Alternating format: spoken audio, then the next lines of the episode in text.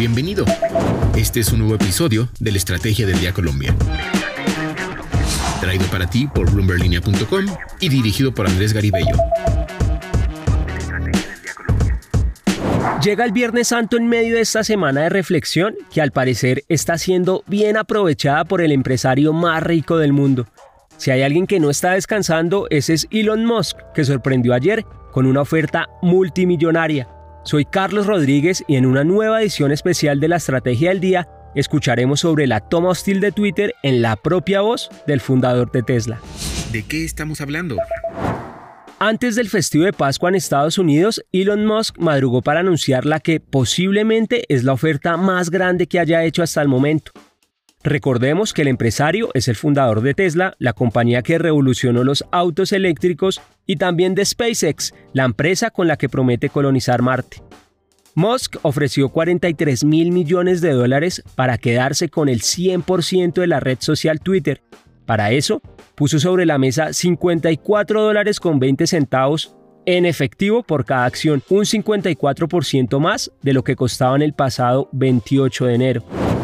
Para que nos hagamos una idea del negocio, la cifra es prácticamente lo mismo a lo que Colombia vendió en el extranjero el año pasado. Sin embargo, para él ese monto no alcanza a ser ni el 20% de toda la fortuna que tiene.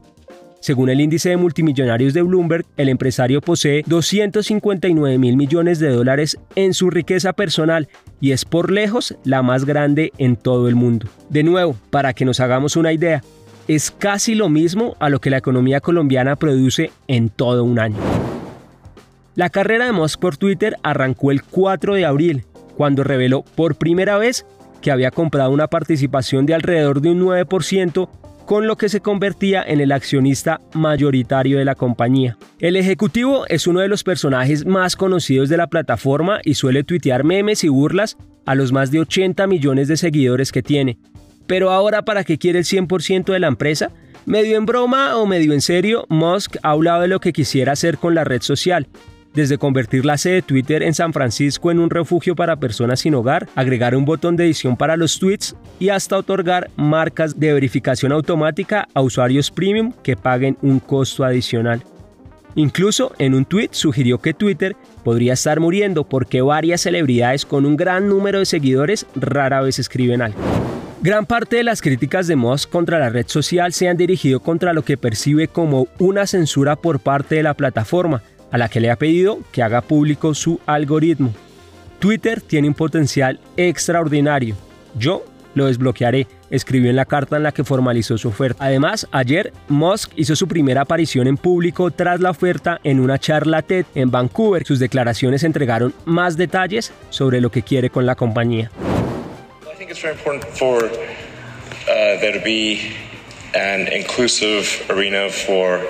Free speech uh, where all so uh, yeah um, it, it's just really important that people have the both the uh, the reality and the perception uh, that they are able to speak freely within the bounds of the law.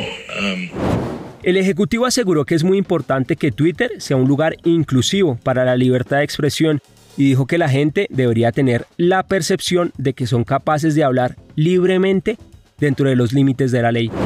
What I'm saying is this is this is this is uh, this is not a, a, a, way to sort of make money. Uh, uh, you know, I think this is. It's just that I think this is um, this could. Uh, my my strong intuitive sense is that uh, having a public platform that is maximally trusted um, and, and, and, and, and broadly inclusive is extremely important to the future of civilization. But you've, um, you've described I, yourself. I, I don't care about the economics at all. Pero también dijo que esto no se trata de hacer negocios ni lo ve como una forma de hacer dinero.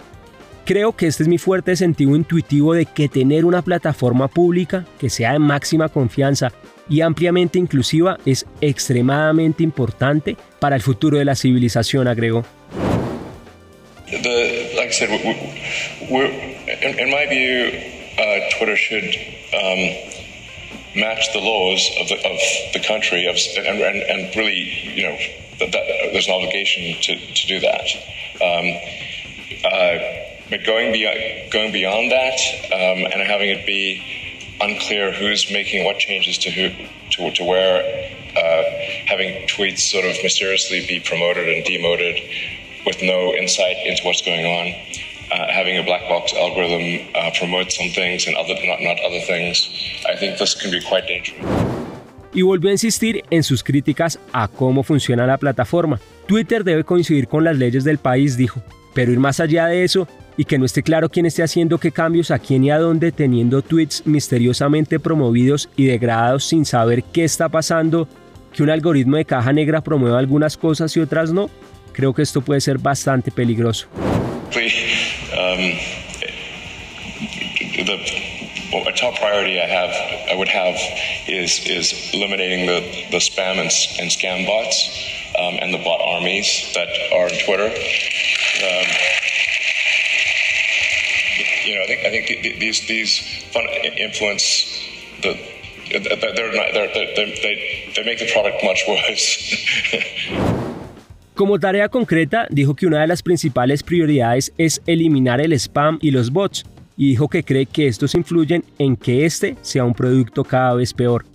Pese a esto, desde un principio dijo que no estaba seguro si iba a tener éxito en la adquisición, aunque en su conversación con el director de TED, Chris Anderson, aseguró que tenía un plan B. Is there a plan B? There is. I, I think we, I think we would like to hear a little bit about plan B. For, for another time, I think. Another time. Lo cierto es que esto no promete ser una batalla muy larga. El Ejecutivo dijo que si el acuerdo no funciona, tendría que reconsiderar su posición como accionista, pues aseguró que no confía en la actual dirección ni en que pueda impulsar el cambio que él cree que se necesita. El Consejo de Administración de Twitter se reunió ayer y en la tarde hizo otro encuentro con sus empleados, en donde les dijeron que la oferta estaba siendo analizada. En Wall Street se rumoraba que la plataforma buscaba un caballero blanco, es decir, un inversionista que haga una contraoferta más alta. Si quiere estar al tanto de cómo se mueve el que sería el segundo negocio más grande en lo que va del año, los invito a seguir la mejor información de actualidad, economía y negocios en el sitio bloomberglinea.com y en nuestras redes sociales. Suscríbase a este podcast y regístrese a nuestra newsletter diaria Línea de Llegada para conocer el cierre de los mercados. Y no olvide que acá está la información independiente que une a América Latina. Feliz descanso y nos escuchamos la próxima semana. Esta fue La Estrategia del Día Colombia. Dirigido por Andrés Garibello, producido por Arturo Luna y Daniel Hernández. Que tengas buen día.